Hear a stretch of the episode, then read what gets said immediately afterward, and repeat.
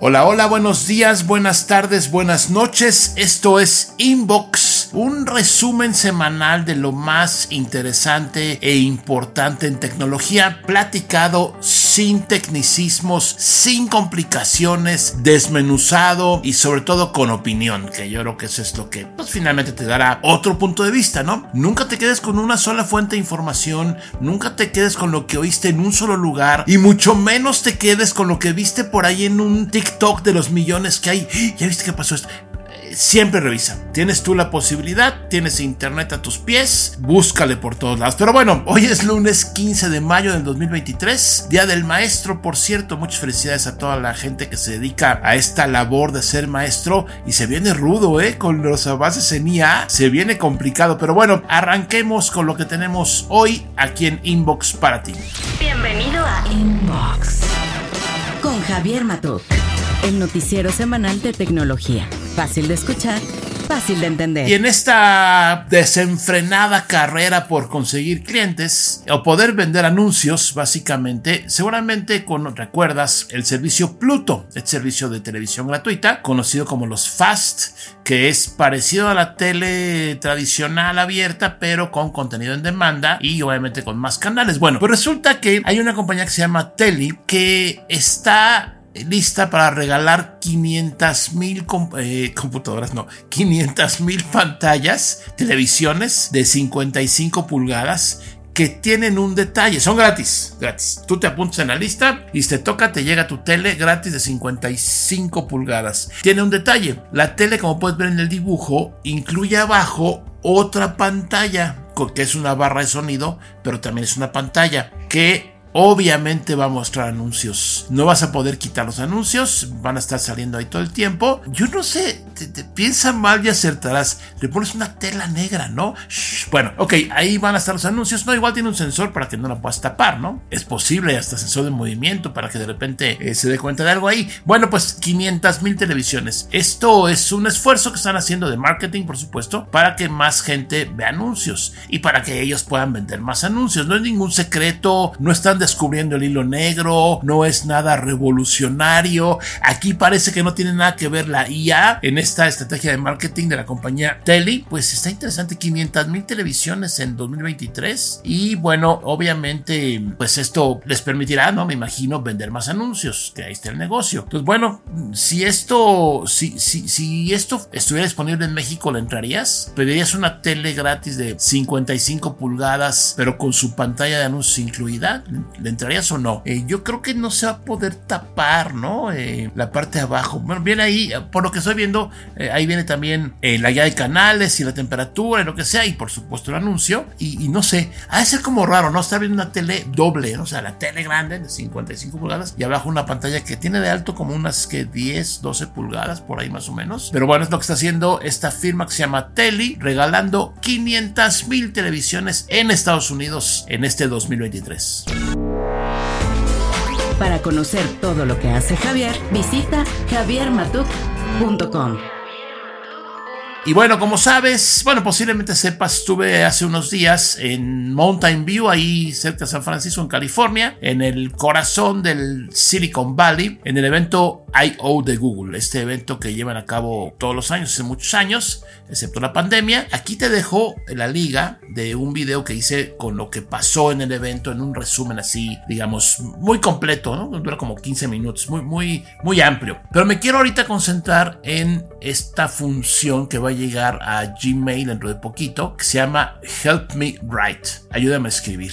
La demo que hicieron ahí en el I.O., en la conferencia principal, fue una demo, pero ya estaba grabada. O sea, no, nadie se subió a escribir nada. Está todo grabado, nada más se presentan ahí los pedacitos de, de las pantallas. Y el asunto está es que en cuanto esté liberada, todavía no está al público. Lo que sí ya abrieron fue Barth para 180 países o algo así. Sigue estando nada más en inglés, creo que en coreano y en otro idioma eh, coreano y japonés, o sea, e inglés. Llegará, por supuesto, al español y a muchos otros idiomas, pero por lo pronto no, está en inglés, ya está abierto, ya puedes meterte, barth.google.com. Google viene con todo, ¿eh? pero bueno, este asunto del Help Me Write, que la demo que hicieron, fíjate, es muy curioso, pero también hay que, hay que leerle por ahí entre líneas. La demo que hicieron o que presentaron era de una lista de, o sea, un correo con respuestas, un thread o una conversación de correo, donde em, se activa el Help Me Write con un lapicito que va a aparecerte a ti y a mí a todos allá abajo en, Gmail y ahí tú le pones, a ver, dile que no puedo porque no tengo tiempo, alguna, algunas palabras clave para que la IA se ponga a trabajar.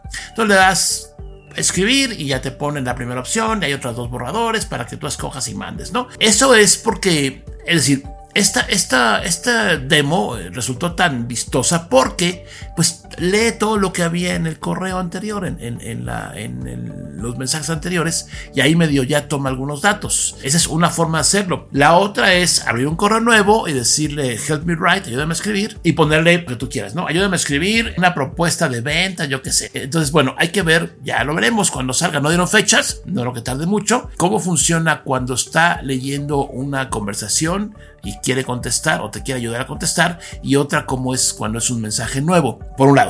Por otro lado está, oh, está el asunto de que vamos a recibir correos más largos y más rolleros. ¿Por qué? Porque si tú quieres mandar un correo hoy en día, yo creo que lo haces lo más compacto posible, ¿no? O sea, no, no tiras rollos porque pues, no, nadie lee correos muy largos, sobre todo si no son muy importantes no sé, una propuesta de ventas, o pues, no lo van a leer todos, todo el correo así a detalle. El usar eh, Copilot de Microsoft cuando está disponible y eh, Help Me Write de Google cuando está disponible, pues va a tender a que tú quieras mandar un correo más elaborado. Claro, depende de qué le pidas, te puedes decir sé concreto y directo y al grano y te lo va a hacer muy cortito. Pero bueno, no sé, son ahí algunas ideas que, que me rondan en la cabeza de esto que se llama inteligencia artificial en general, Help Me Write en particular con Google, con su correspondiente competidor eh, Copilot de Microsoft. Esto se va a poner bueno. Ya, está buenísimo. La guerra está ahí. En este caso, entre las dos compañías, eh, digamos, más importantes de software, que son Microsoft y Google. Y bueno, pues por aquí estaré yo platicando todo lo que me enteré. Del I.O. faltan cosas que platicar. Ahorita nada más me quise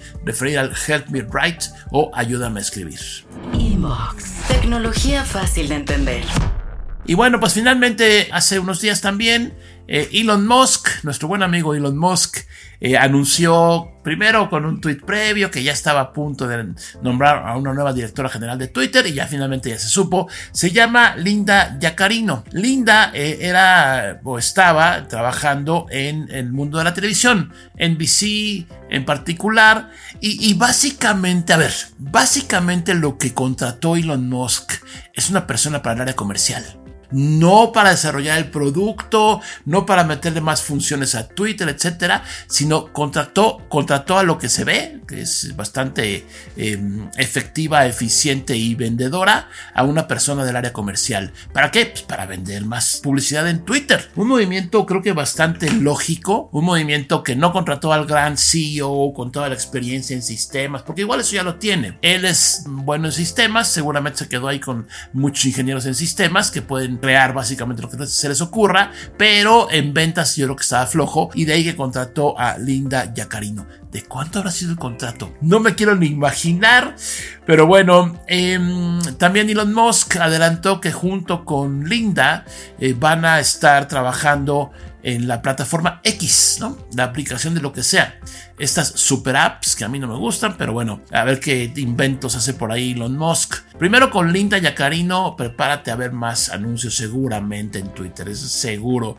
Ojalá y sean buenos anuncios. Y dos, eh, la siguiente o nueva versión de Twitter o nueva red social o nueva app que se puede llamar X, pues va a estar al mando también de las ventas Linda.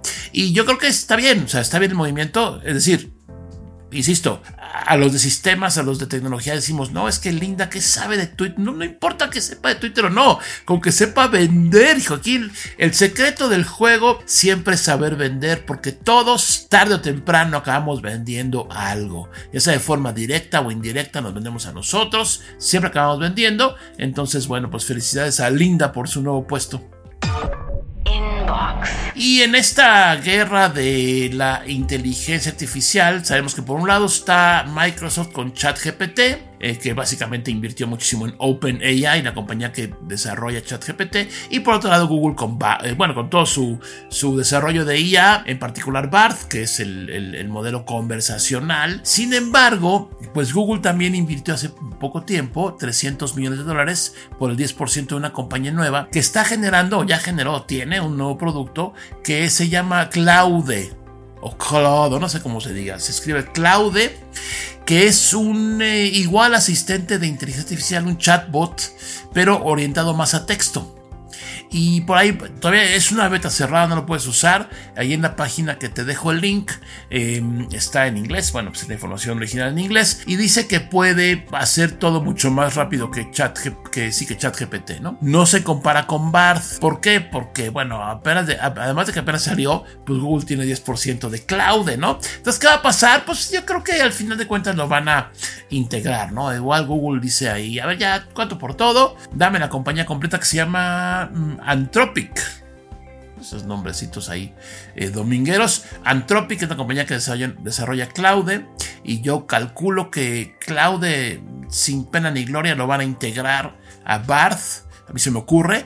Porque finalmente compran, compran las cabezas, compran los cerebros, ¿no? O sea, el producto sí está bien, pero realmente compran a la gente que desarrolla el producto. O sea, pues no hay, en, acuérdate que todo lo que es tecnología, casi todo lo que es tecnología y mucho más servicios y software, no hay infraestructura, o sea, si hay servidores, si hay, pero unas compañías OpenAI, ¿cuánto, ¿cuánto era el valor de sus activos? Pues no sé, no tengo idea, pero 50 computadoras o 100 computadoras, pues no tienen, digamos, activos como otras compañías tradicionales, no tienen fábricas, no tienen eh, red de distribución, no tienen nada más que pura materia gris, que es lo que finalmente paga la gente o pagan las otras compañías por ellos. Entonces, bueno, Claude, otro rival de ChatGPT, es que está muy curioso que nunca dicen Bard, pero bueno, a ver, esto fue. Ah, mira, perdón. Estoy viendo esto es enero 17, o sea, ya tiene dos mesecitos. Eh, a ver, enero, febrero, marzo, abril, mayo. No, cuatro meses. Entonces, por eso yo creo que no menciona a Barth. Pero bueno, ahí si te encuentras Claude por ahí en algún lugar, es una nueva opción de chat conversacional. Y échale un ojito a ver si es gratis, a ver si está abierta la beta dentro de poco tiempo y a ver si está en español. Ya veremos. Sigue Javier en redes sociales como arroba jmatok. Y bueno, la camioneta, la mm, pickup, ¿no? Si, si, le quieres llamar así, Cybertruck de Tesla, que lleva años prometiendo estar lista para, ver, para la venta y no queda lista y no está y no está y no está. Pues una usuaria, una persona en Texas, eh, captó una eh, grabó unos segundos que estaba ahí a un lado de la carretera. No sé si se descompuso, si se atascó en algún camino, quién sabe qué le pasó. Pero bueno, ahí puedes ver el videito, es muy cortito, apenas si se nota. Y la usuaria se llama Stephanie Ann Fisher y dice que pues publicó unas fotos y que la eh, la Cybertruck estaba ahí atorada. No sé, ¿no? Finalmente no sale el producto. Yo creo que por alguna razón no sale. es un coche, un vehículo que o te encanta o lo odias, punto. O sea, no, por fuera, ¿no? O sea, no hay no hay punto medio. Eh, yo, yo tendría que verlo físicamente en vivo, o sea, porque hemos visto videos por ahí, pero hasta que no lo veas en vivo, ah, pues igual está padre, igual y no, quién sabe. Esta um, pickup eléctrica estaba conducida por Drew Baglino, vicepresidente senior de ingeniería de, Tesla. Ah, no, de ingeniería de energía de Tesla, quien publicó un tweet diciendo que se divirtió un poco ensuciando la Cybertruck, estoy leyendo, ¿eh? Después de la ceremonia de la refinería, para finalizar, el Cybertruck fue ayudada por una Ford por una Ford F, una pickup de la serie F, creo que son las que más se venden en Estados Unidos. estas, primero, las pickups son las que más se venden como tipo de vehículo. Y segundo, está Ford, está General Motors, está las marcas norteamericanas. En volumen son las que más se venden. Entonces, bueno, sí es cierto que en, ciudades como San Francisco ves muchos Tesla, sí, pero es una muestra de, de ese país donde hay muchas zonas, áreas, donde la pickup es esta reina, ¿eh? o sea, la pickup es la que más se vende porque yo creo que va fuera de zonas urbanas grandes, yo creo que es la que va un poco más de la mano con las actividades típicas que tienen muchos millones de norteamericanos. Es que bueno, Cyber, Cybertruck parece ser que atascada, pero recuperada y ayudada por una pickup de Ford. Inbox. Y bueno, en la encuesta de la semana te pregunté hace unos días para tu próximo celular, ¿qué será más importante? voy a decir ya la ganadora. Lo más importante, duración de la batería. 34%. Siguiente precio, 31%. Pues sí, claro, ¿no? Finalmente, toda, aquí este, cartera mata toda especificación. Tercer lugar, diseño general. Y cuarto lugar, la cámara. Qué curioso que tanto, tantos millones y trillones de horas invertidas en redes sociales por creadores de contenido platicando de las bondades de las cámaras de los celulares. Y de acuerdo a esta encuesta en mi cuenta de Twitter, que es un segmento muy reducido, la cámara es lo que menos les interesa. Déjame ver cuánta gente contestó, estuvo nutrida o no. 2.300 votos, pues sí, estuvo bien, muchas gracias por votar, por supuesto. Así es que batería número uno, número dos, el precio, ya como no. Número 3, diseño en general, está bonito el teléfono. Y número 4, la cámara. Entonces, pues es curioso, ¿no? Que la cámara, que de repente nos clavamos ahí con, no, esta mierda tiene 7 millones de megapíxeles plus ultra, pues sí, pero parece que no es tan importante para mucha gente como lo podríamos pensar. ¿Para ti es importante la cámara? ¿Es lo más importante de un celular? ¿O te fijas en otras cosas? Platícame aquí en los comentarios. Para conocer todo lo que hace Javier, visita javiermatuk.com. Y en el departamento de ya no saben qué inventar, aquí está este aparato que se llama, pues no tiene nombre, es un eh, vehículo de vuelo personal, que es un, es como un dron donde te subes, ¿no? Donde pones tus patotas y estás tú parado, obviamente, y vas volando por el mundo. Se me hace pues, un invento ahí de unos chavos que no tienen nada que hacer eh, un invento peligroso porque finalmente te subes, te sube varios metros de distancia del suelo y estás ahí confiando en que todo, lo, todo va a funcionar bien. Son, son como 8 o 10 motores, no sé. Ah, no, sí, cómo no, perdón, se llama The Sky Surfer. No, no, no, no, The Sky Surfer. A ver, esto no va a funcionar nunca en la vida, hombre. Es un experimento muy bueno.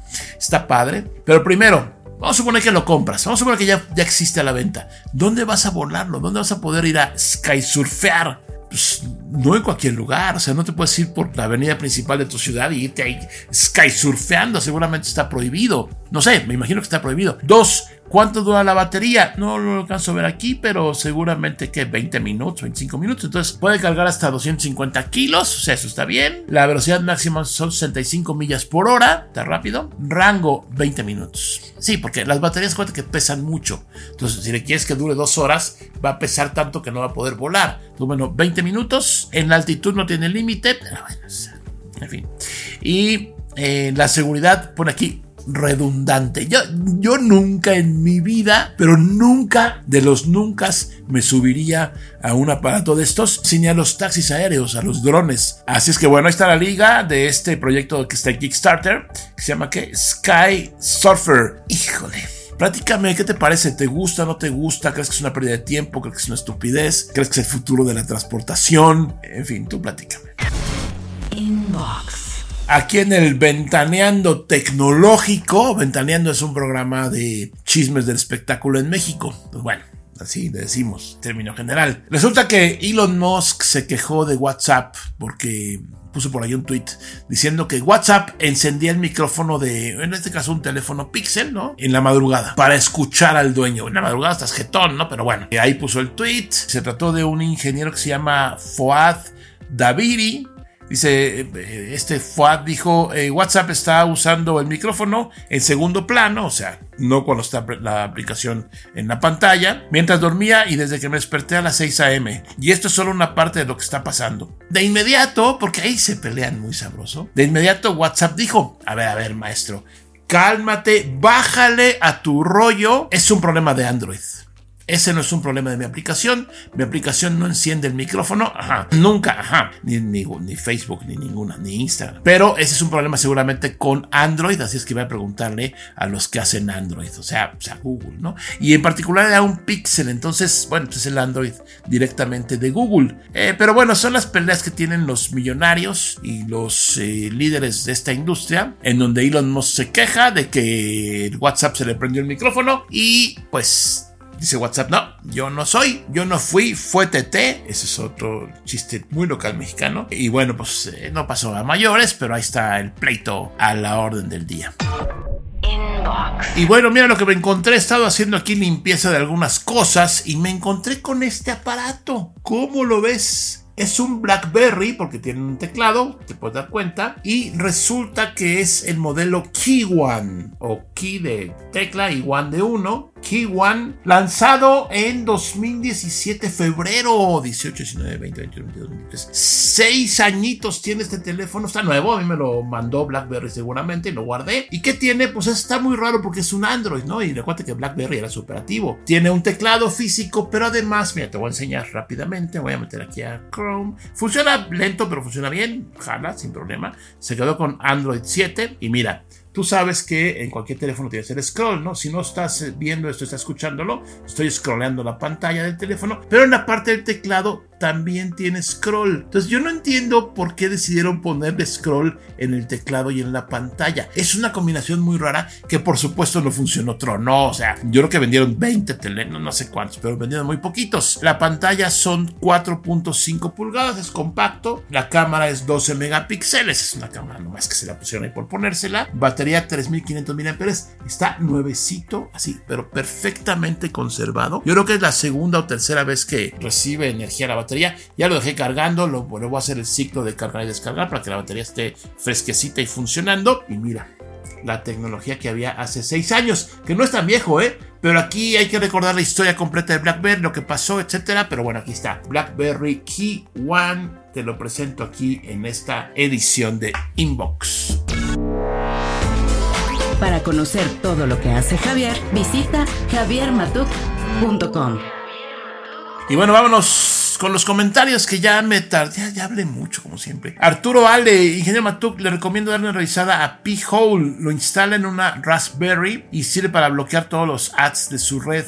Así no importa qué navegador se utilice. Ah, mira, muchas gracias. No le hago mucho yo a la, a la Raspberryada, pero muchas gracias por la información. Ricardo Gil, yo estoy igual que tú, Javier. Uso Brave y Chrome. Por cierto, felicidades y muchas gracias por el gran esfuerzo que hacen tú y el equipo por traernos un canal con contenido que a mi parecer es muy bueno y lo presentan de una manera muy agradable y fácil de entender para todo tipo de audiencia. Muchas gracias por los comentarios. Tabolandia, pues de hecho algunos actores de doblaje mexicanos junto con otros de Latinoamérica y España ya crearon un movimiento llamado OBU, Organización de Voces Unidas, para hacer un llamado a que se utilice la inteligencia artificial de manera ética en su trabajo de ellos. Hace unos días sacaron su página y está el manifiesto OBU, Organización de Voces Unidas. Esto contra, obviamente, el software que cambia la voz y traduce eh, los videos, ¿no? Este está, está salvaje. Y por cierto, ahí en Google, en el I.O., vimos una demo de esto, luego te voy a platicar. Vimos una demo de este software que traduce y además agarra la entonación que tiene el idioma original y traduce videos y le cambia los labios para que coincida. Está, está salvaje, bien salvaje.